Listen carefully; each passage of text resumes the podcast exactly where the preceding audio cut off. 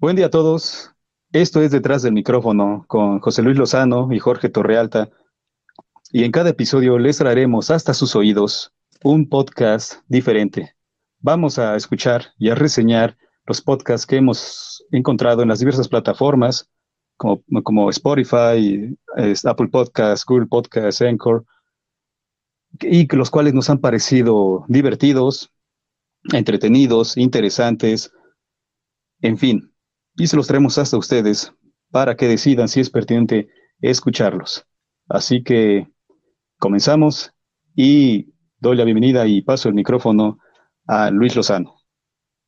Hola, hola a todos, ¿cómo están? Me, me da gusto estar otra vez en lo que es detrás del micrófono y pues tenemos dos podcasts, para mi parecer, interesantes, el que, el que yo busqué, el que yo me puse a, a escuchar en lo que fue la plataforma de Spotify.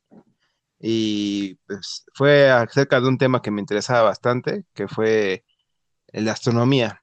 Creo que es un tema que siempre me ha apasionado y que, sabes que hay poco contenido de, en la plataforma de, de lo que es astronomía. O sea, está muy descuidado. Hay algunos, algunos eh, canales o podcasts grandes, pero son pocos y de ahí, pues hay algunos abandonados y creo que es un buen nicho para que alguien, pues, si quiere este, crear uno o comenzar un nuevo podcast y le interesa o le apasiona el tema de astronomía, eh, es una buena oportunidad la que, la que tiene en la plataforma o en este medio de comunicación que es el podcast. ¿Y tú, Jorge, qué buscaste? ¿Qué encontraste? ¿Qué hallaste? Pues mira, yo también, de acuerdo con mis gustos, pues me puse a buscar eh, sobre literatura, sobre estos ámbitos artísticos, y me encontré con uno que, bueno, ahora es traído a manera de podcast, en, clave de podcast, y es distribuido en múltiples plataformas, como las que dijimos, Spotify, este, en iTunes, bueno, el Google Podcast, el SoundCloud, el iBooks, en fin. Y esto es nuevo porque, nuevo entre paréntesis, porque antes, ya hace mucho tiempo, este contenido había estado, bueno, es distribuido y es creado por una empresa que se llama RPP. Esa empresa es una empresa peruana que ahora es este Radio bueno, se llama Radio Programas del Perú, por eso RPP. Ajá. Y entre otras eh, de sus servicios, de, de, su material, de su obra, aparte de noticias, eh, en fin, de temas de actualidad, ha traído desde hace ya varios años, al menos, al menos este, 10, 12 años, lo que son, lo que esta empresa cataloga como audiolibros, pero que no es un audiolibro de manera puntual, porque no es alguien que lo está narrando, no, no es alguien que le da lectura, sino que yo lo puntualizo como un audioteatro o una audionovela, pero resumida, concentrada. Esta obra, por, este, bueno, ya tiene muchos años, y ahora, bueno, antes se, podía conseguir, adquirir por medio de este formato de CD, CD-ROM, y ahora ya es traída hasta, hasta estas plataformas de podcast eh, a manera de eso, ¿no? Antes, bueno, se podría comprar y ahora ya se puede eh, tener acceso a estos contenidos gratis por, este, por medio de esas plataformas. Está en, bueno, yo lo descubrí en Spotify, pero de ahí, por supuesto, tiene varias, este, eh, eh, se distribuye a través de las otras plataformas para, pues para que el público lo pueda tener más acceso, para en el cual, la plataforma por la cual se sienta más cómodo, pues puede disfrutar de eso ahí. Oye, ¿y cuántos capítulos ya tiene o cuántos episodios ya tiene ahí subidos en su canal de Spotify? Uh, tiene todos. Los ha, bueno, los han puesto aquí, todos, todos, son cinco temporadas y, y constan todas estas cinco temporadas de 78 episodios. O sea, lo que es lo mismo, que son 78 audioteatros o, o, radionovelas, pues. Okay. O sea, es un montón. Pues sí, para hacer 78, pues ya ha de, tener más de un año, ¿no? Funcionando su canal, yo Pues sí. Sí, sí, eso sí. No, no me fijé en eso, pero, pero sí, como tú dices, debe tener más de un año. Lo que sí, bueno, sí me, lo que sí reparé en eso que, bueno, me interesó, que quise hablar de eso, es que no hay muchos, eh, por decir así, contenido literario de, de esta forma, de este, en, en, este enfoque, porque hay, encontré varios, de los cuales voy a hablar después en otros episodios, es que hablan sobre literatura, pero puntualmente no así, de esta manera, con este enfoque, con tan... Es porque eso es divertido, es, es sonorizado, o sea, se escuchan las voces, es interpretado por actores. Entonces, hay canales, digo, eh, podcasts donde solo lo narran, pero en este, pues es interpretado, dramatizado. Por eso se me hizo muy interesante. Ok, ah, pues yo también, sabes, eh, te preguntaba lo de los capítulos porque en el que yo investigué que se llama Astronomía y algo más, estos tienen 189 capítulos y los ya, o sea, del el 15 de agosto de este, de este año fue el último, pero pues ya están desde, desde el 2000, 2018 creo, que el 18 de enero empezaron, y pues tienen, a pesar de que me eché de los primeros y para, para poder entender lo que es su, pues lo que quieren tratar de hacer, ¿no? O cuál es su objetivo. Desde el principio los empecé a escuchar y fíjate que me pareció muy bueno el, primero, creo que lo aborda muy chido. Invita, invita a una a un profesional de la, de la materia que pues ya, ya cursó la licenciatura, ya tiene maestrías y doctorados, y pues te platican cómo es, entre varias cosas interesantes que pues a lo mejor un, un aficionado o un, una persona que todavía está no, está preparándose apenas para, cursar o tiene intenciones de, aprender más de astronomía, te platican cómo es el proceso de utilizar un telescopio hoy en día y te explican cómo es cursar una carrera de astronomía, que es una carrera que tienes que sacrificar muchas cosas, como en mayor parte el tiempo. Porque dicen que pues es nada más, no es que nada más le hagas la licenciatura y pues ya se acabó. Es como la, la de medicina, ¿no? Que no nada más acabas la carrera y pues ya, ya estás, ¿no? Para, para salir a los, a los trancazos, a, a, lo que es el, oficio laboral. Dice que no, pues ahí tienes que meterle la maestría, el doctorado y que pues tienes que dominar un montón de, ramas bien difíciles. Que para empezar, matemáticas de base cabrón, cabrón, que tienes que saber aplicar varios teoremas, este, varias fórmulas que pues, te ayudan a, entender todo lo que es la ciencia de la astronomía. Y también dicen que ellos mismos programan. Yo que pues eh, también cursé la, carrera de, de, lo que fue computación, ciencias de la computación, pues no, te llevas toda una licenciatura para aprender a programar. Y ellos en, en lo que es su, su carrera o todo los aprendizaje profesional, también lo, tienen que, abordar. Y él mismo dice, el, entrevistado, que pues eh, programa todos los días y que tienen que programar conjuntamente con teoremas matemáticos, que es una, una, una carrera muy bonita, pero muy, muy, muy pesada, que es de mucho sacrificio. Y pues también dice que es difícil, que a él se le hizo difícil cuando estaba en la licenciatura, eh, seguirle, porque dice que en algunos momentos quiso desertar porque no nomás es como dice él, no, el tiempo que tienes que invertir es demasiado. Dice que después de que ya suponte hagas la maestría y después hagas un doctorado, tienes dos chances de, ya tener dinero para comer. Una es ser, maestro, dice que es difícil, porque las plazas regularmente se dan con una edad avanzada. O sea, cuando una plaza de un profesor o profesora se, libera, pues ya son profesores que ya están muy grandes o que ya se, ya se jubilaron o dependiendo, pero que es, es por muy regular que sea ya cuando están los profesores ya, ya muy grandes, ya deciden descansar, pero pues mm, son pocas las plazas que hay.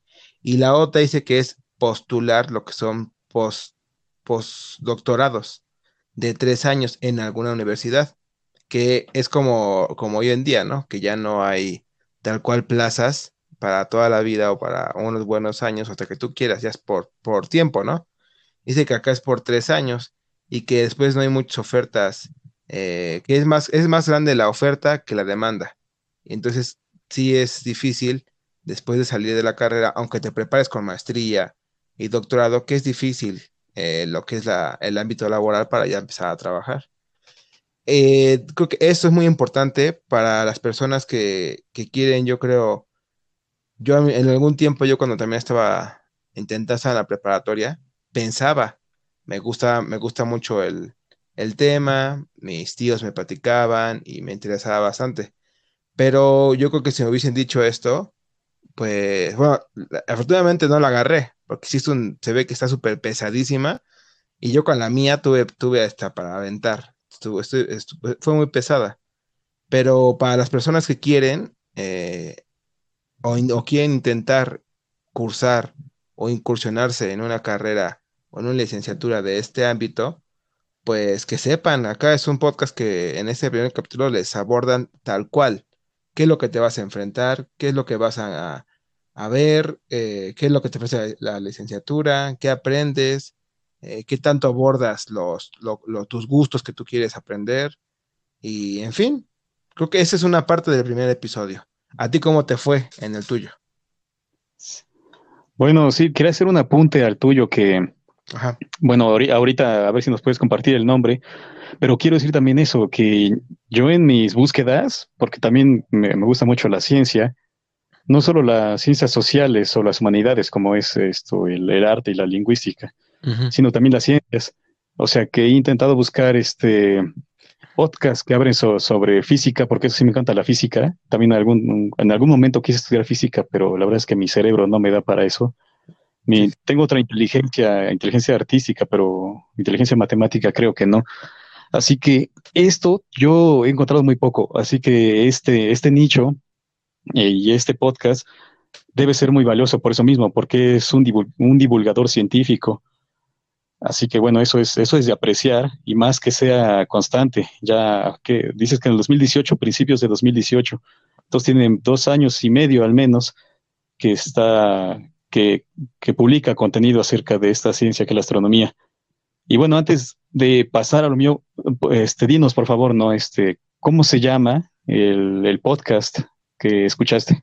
Se llama Astronomía y algo más. Como les decía, lo encontré en Spotify y pues ya les había, eh, pues, en su información de su, de su perfil, tiene conversaciones informales sobre el fascinante mundo de la astronomía. Ricardo García entrevista a investigadores y comunicadores sobre sus temas, profundizando en la ciencia, pero manteniendo la simplicidad en las explicaciones. Sí, la verdad es que cuando los entrevista, eh, hace él, el, entrevistador, cuando vienen los expertos, pues ellos avientan tal cual, lo voy a decir, ¿no? Para que se entienda. Avientan sus términos pues de, astrónomos, ¿no? Que la teoría de esto, que este término, que esa, este, pues, este descubrimiento a lo mejor de un científico y por eso lo Entonces el entrevistador eh, les dice, a ver, ese término, explícanos. Y luego dice, bueno, eh, lo que me quiero referir es esto, esto, esto y esto. Y saca otro término. Bueno, pero explícanos qué es ese término. Entonces lo hace bastante ameno para que la audiencia que no tiene conocimientos más que básicos lo dijera bien. Entonces me, encantó el, podcast y como dice en su descripción, ayuda bastante a, lo que es profundizar en el tema. Respondiendo a tu pregunta, Jorge Torrealta. Ok, muy bien. Suena, bueno, ya con lo que nos, con esto que nos contaste ya es muy fascinante, digerible, divertido y oportuno, sobre todo esto que, bueno, quedan que a mí me quedan aún como preguntas, pero por supuesto esto lo, voy a revisar ahí en este podcast. Y bueno, pasando al mío, eh, el nombre, porque también se me pasó decir, el nombre del podcast se llama Mi novela favorita. Y voy a leer la descripción que está en Spotify, supongo que está en las demás plataformas. Ajá, Dice así. Las grandes obras de la literatura clásica con los comentarios del premio Nobel Mario Vargas Llosa. De mayo a noviembre de 2020, cada día 9 del mes, publicamos nueva temporada con nueve adaptaciones sonoras que mantienen la esencia de las grandes historias que han acompañado a generaciones de todo el mundo. Una producción de RPP para todos los oyentes de habla hispana. Ah, bueno, quería apuntar esto que Cada, cada episodio inicia con la con una, un conversatorio, por decirlo así, un comentario eh, y una, una, breve biografía de este, del autor, del que se habla de, de, la novela que se publica, y es comentada por este premio Nobel del Perú, Mario Vargas Llosa, que ya con, con él es una, es una introducción excelente, porque nos habla con esa, con esa pasión que tiene un literato por las letras, con esa pasión y esa fascinación sobre el libro que se va a abordar y sobre la vida de aquel autor del que, del que se habla también. Así que ah, esto me pareció fascinante, ya escuchar a Vargas Llosa, pues es, es, es excelente. Eh, pues o sea, escuchar presentar este, la, estas novelas, ¿sí? Ajá, pues tener a un, pues, un, un colaborador que pues haya tenido un premio, un premio Nobel, habla muy bien del podcast y de la profesionalización que tiene, ¿no? Y como nos contabas, ¿qué, ¿cuál te pareció o cuál escuchaste que te llamó la atención para que nos cuentes? Bueno, he escuchado varios, varios, varios, varios, pero en este, digo, desde antes, cuando este producto eh, se conseguía solo en CD-ROM, los ah. escuchaba, pero no había tantas temporadas. Yo solo me quedé hasta como unas dos. Ahora hay cinco temporadas y, como les dije acá, les leí, se siguen eh, eh, publicando en vía streaming cada 9 del mes. Y bueno, me gustaron casi todas, la verdad, son verdad muy buenas, pero les voy a, a mí, bueno, la que más me interesó, ya que soy mexicano, ya que aprovechamos para decir que ese podcast se está emitiendo desde México. Bueno, está eh, mi novela favorita, también dramatizada, la obra de Juan Rulfo, Ok, cuéntanos más. O sea, o sea, Pedro Páramo. Bueno, la única novela que tuvo. Juan Rufo solo publicó dos libros, uno de cuentos y una novela. En ese caso es Pedro Páramo. Y Pedro Páramo, para quienes no saben, bueno, no voy a decir spoilers. Ajá. Pero, sí, bueno, voy a solo mencionar que... Un poco, un poco, un poco nada más. No es un cuento de terror, pero está lleno de fantasmas esta, esta novela donde sea que se vea, donde sea que se lea entre líneas, está plagada de fantasmas esta novela. Y hay que poner mucha atención porque es una novela muy complicada. La dramatización en, este podcast de mi novela favorita es genial. Por supuesto, esto, quiero apuntar eso también, que esto no quiere decir que mi novela favorita del podcast. Bueno, los episodios duran entre menos de una hora, alrededor de 55 minutos, 50-55 minutos. Por lo tanto, o sea, para abarcar una novela, porque hay novelas muy grandes, como Ana Karenina, Guerra y Paz, este, Don Quijote de la Mancha, pues no se puede abarcar en, en una hora. Entonces, quiero decir con esto que el propósito de mi novela favorita de este podcast es solo interesarse, que el público se interese por las novelas, que no escuchen esto y digan, ah, ah pues ya leí el libro, ¿no?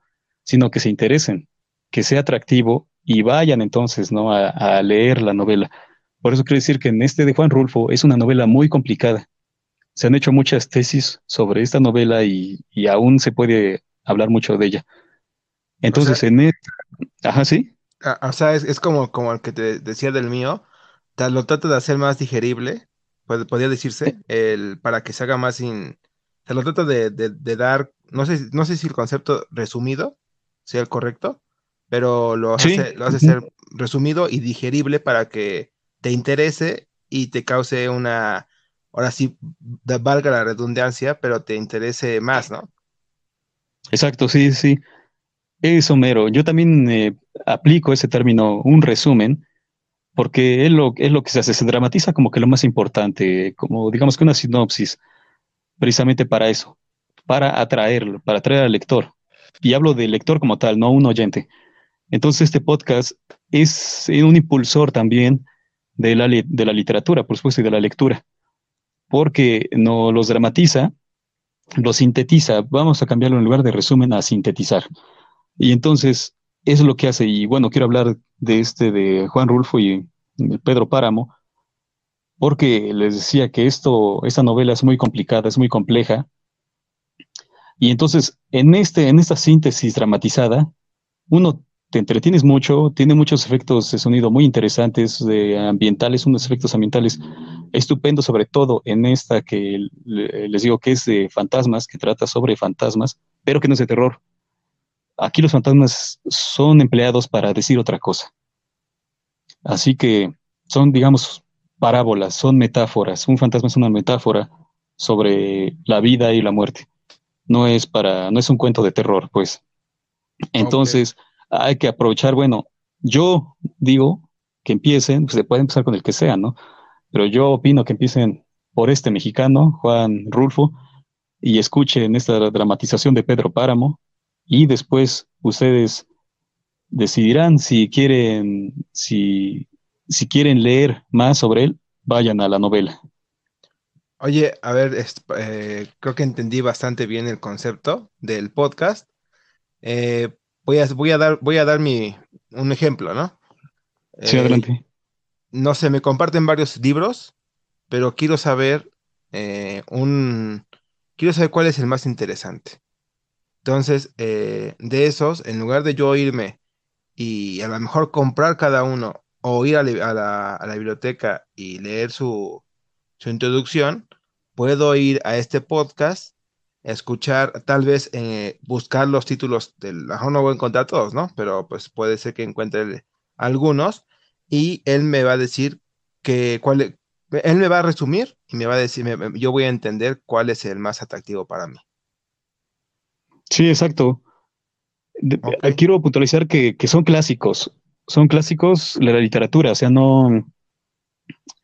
a Pedro Páramo inc- este, es, digamos, un poco contemporáneo, pero bueno, está enfocado a los clásicos. Aquí, por ejemplo, no vamos a, a encontrar a nuevos, no sé, por ejemplo, este, a Thomas Pynchon o, o Stephen King, ¿no? Sino lo- los clásicos, ajá, los grandes maestros de la literatura, ¿no? Pues, Juan Rulfo, este, Miguel de Cervantes Saavedra, este, Dostoyevsky, eh, Mark Twain, estos autores, ok, estos autores, ajá, que son considerados clásicos. Entonces, porque siempre es muy difícil para cualquier persona, pero en particular a veces para los niños cuando asisten a la escuela, a, la academia, los profesores, ¿no?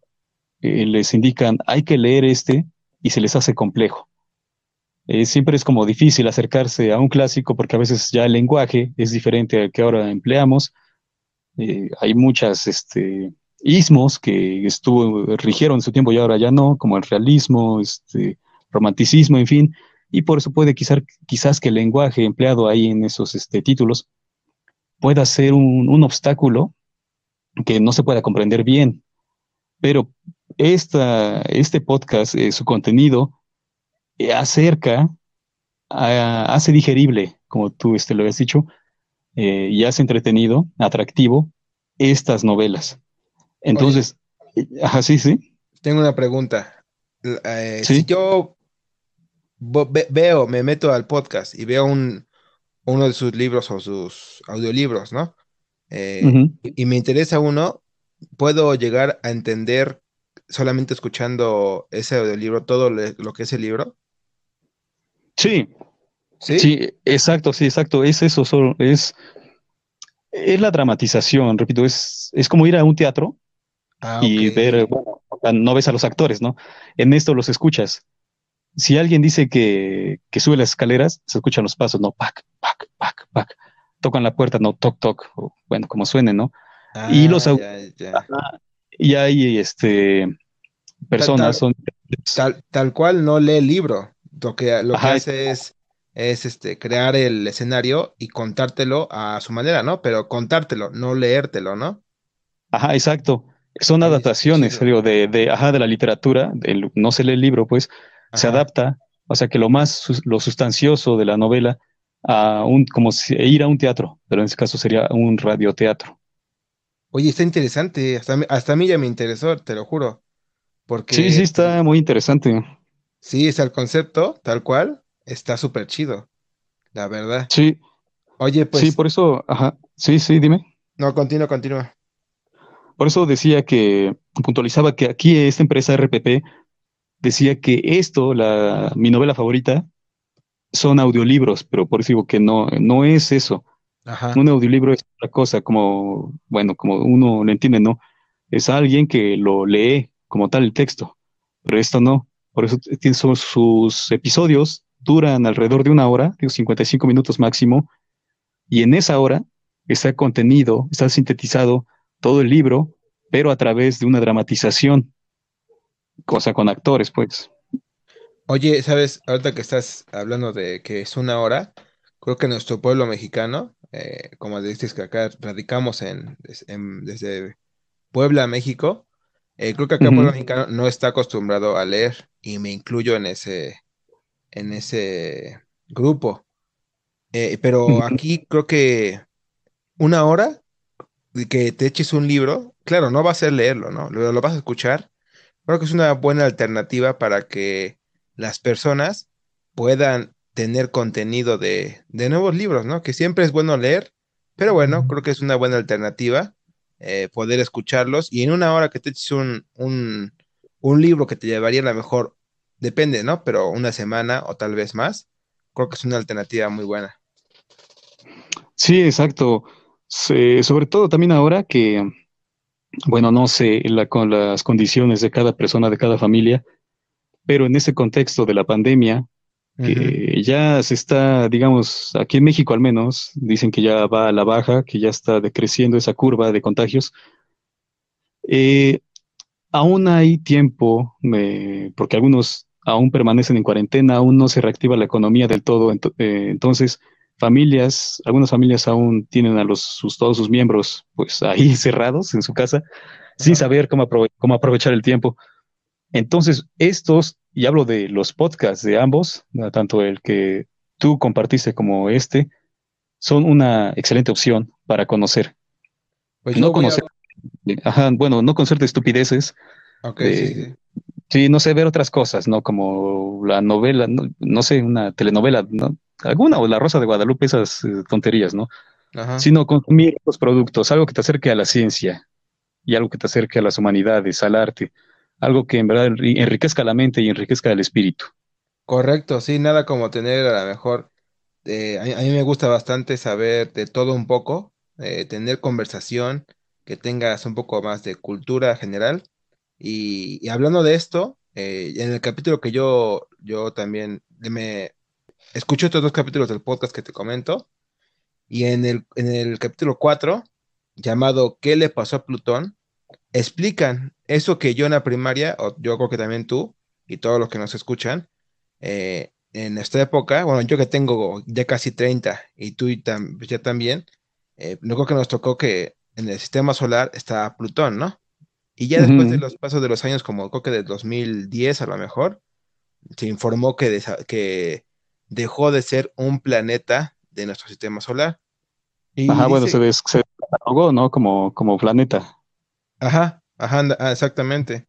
Entonces dice que, que, que cuál es la razón no, no, no, no, no explica cuál es la razón del por qué dejó de ser, sino por qué se consideró eh, un planeta en, en, en los principios de, de los 2000, ¿no? Y también de los Ajá. 90 y para atrás. Dice que esta era una, una luna, una parte de las lunas que orbitaba a, a Neptuno, pero que a diferencia de todas las, de todas las lunas como la nuestra, orbitan en la misma frecuencia, o en el mismo sentido, perdón, que el, al planeta que orbitan. Suponte, si la Tierra gira para la, la derecha, pues la Luna también en su órbita también eh, orbita a la derecha. También Júpiter, todas las que tiene, orbitan igual eh, en la misma, en la misma, eh, pues en la misma forma, ¿no? Pero esta, Plutón, pertenecía, como te digo, a Neptuno, pero esta no, no orbitaba en el mismo sentido que Neptuno. Y es por eso que se considera como un planeta, porque es totalmente independiente. ajá. Entonces, Sí, sí, sí. este, por eso se, se, se tiene este concepto, pero al, al- al pasar de los, de los años, se encuentran cuerpos celestes hay más grandes que Plutón y mejor se les, eh, se les, eh, se les da otro término, que son, me parece que son enanas, ah, se me fue el, se me fue el término, pero que al, al, encontrar otros cuerpos celestes del mismo modo, que no, no tenían o no, no se regían por un planeta, aunque estuviesen cerca de uno, eran independientes, eh, es por eso que tratan de mejor hacer un grupo diferente, exclusivo, y dejar que Plutón eh, dejara de ser parte del sistema solar. Y de ahí viene un tema de las lunas que te explican que, que para que es peculiar la, la forma de la Tierra o sus cualidades, que es el único planeta en el que hay agua en sus, en sus tres estados. Agua en, el, en su forma química que es H2O, porque en ningún otro hay, no, hay H2O tal cual, y menos en sus tres estados, que es el líquido, gaseoso y el sólido. Pero eh, en algunas, en la, en la, mayoría de los de los planetas o lunas que orbitan o cuerpos celestes hay agua, pero no tal cual en la forma química, sino hay metano y una de esas y una de ellas que hablan es una luna que está en que, orbita eh, Júpiter. Este se llama Europa, es muy conocida esta luna y explica que cómo se puede catalogar la, antigüedad de una luna, como la de acá, si tú te enfocas con un telescopio a la luna, puedes ver los diferentes cráteres, unos más chicos, unos más grandes, y por eso se detecta lo que es antigüedad, porque tal cual ya no hay una, una, ¿cómo se puede decir?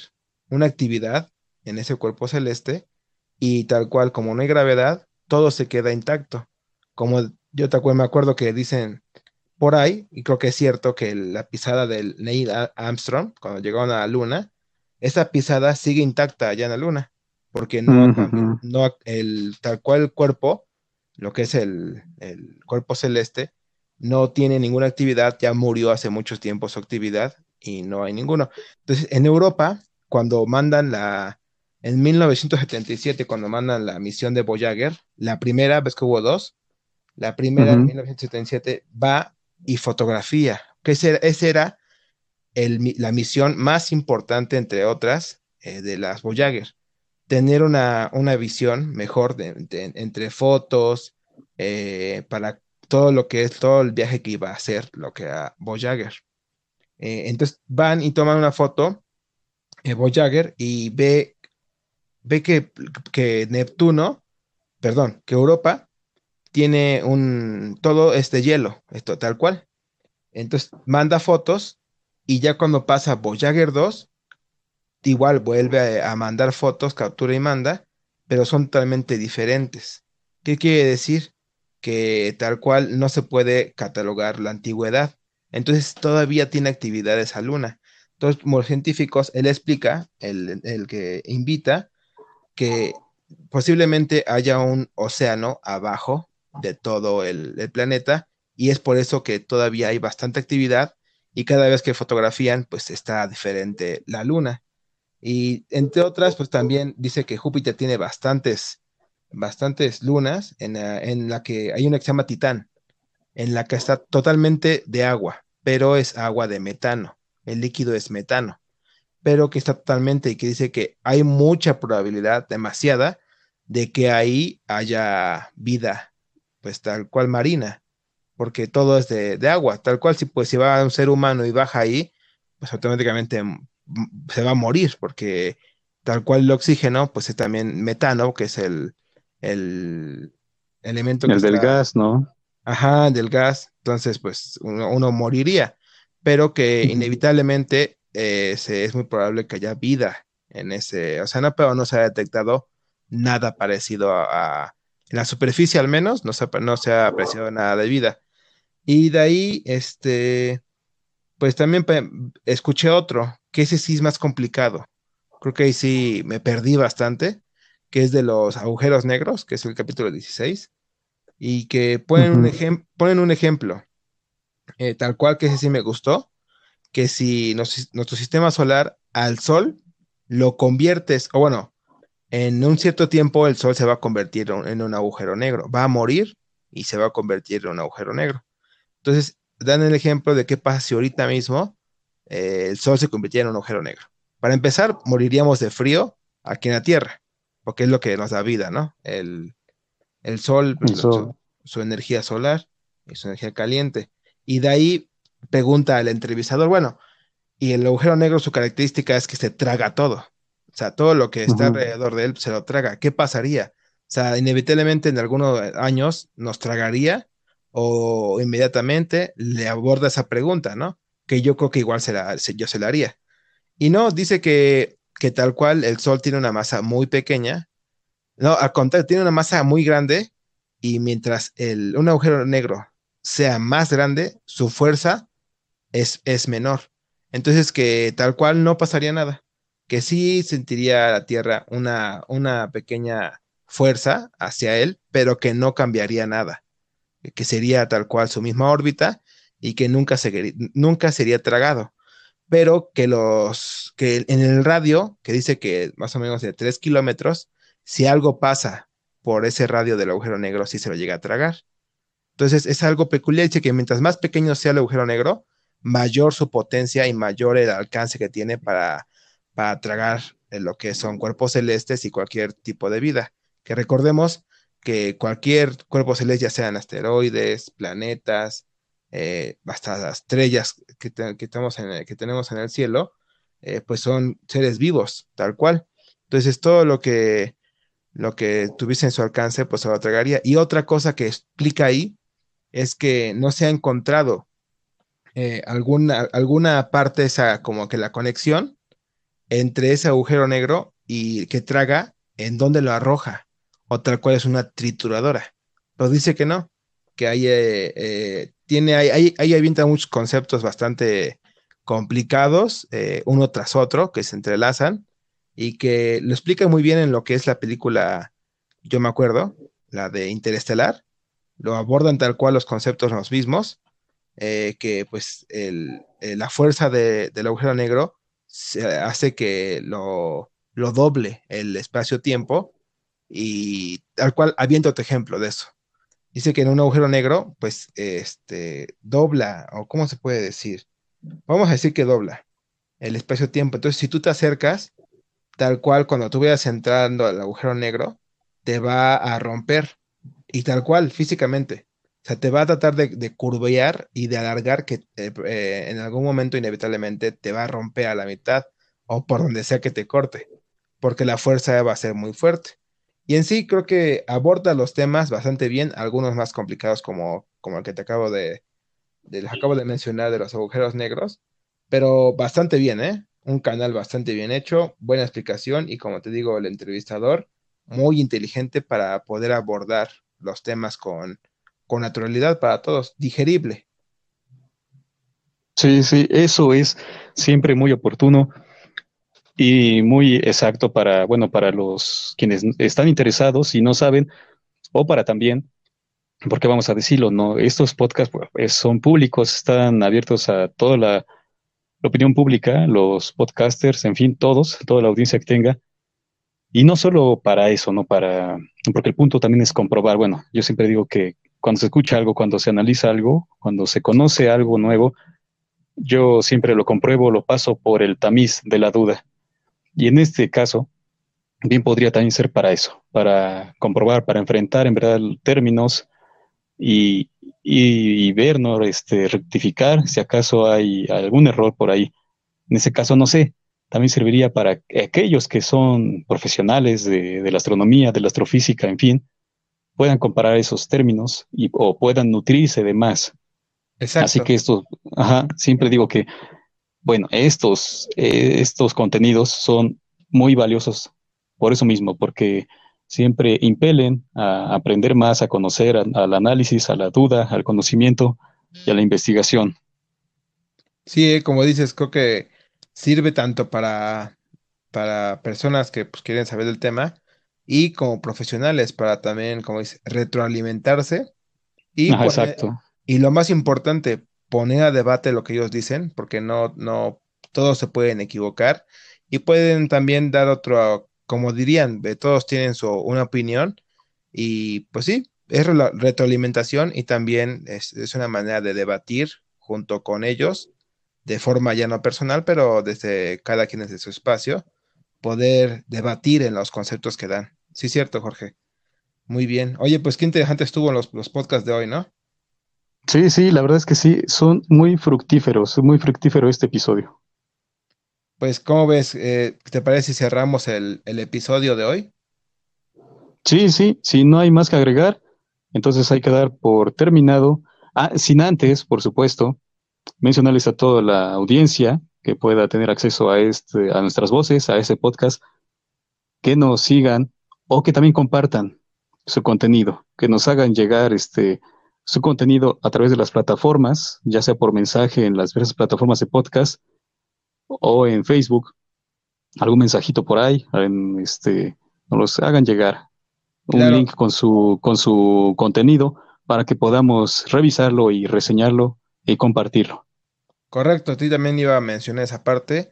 Anímense a, a compartirnos sus podcasts si creen que aporta algo interesante o simplemente es, es algo que a ustedes les apasiona, claro que lo vamos a, escuchar, vamos a, intentar eh, analizar y qué, qué aporta a lo que es la sociedad y la sociedad de podcasteros. Y pues pasen la voz, pasen la voz, vamos a estar haciendo ese tipo de contenido que nos parece que es un aporte a lo que es la comunidad de podcast para hacerla más grande y como diría mi amigo Jorge Torrealta, que viva el podcast. Exacto, muy bien, bien dicho. Así que bueno, damos por terminada esta sesión, este episodio. Nos desconectamos, pero, pero, que sepan siempre que este, bueno, nos, nos desconectamos por ahora, pero siempre estamos conectados detrás del micrófono. Así que nos vemos José Luis Lozano, me despido yo, Jorge Torrealta, que pasen un buen día, una buena tarde, una buena noche, una buena madrugada, que pasen una buena vida. Así que hasta pronto.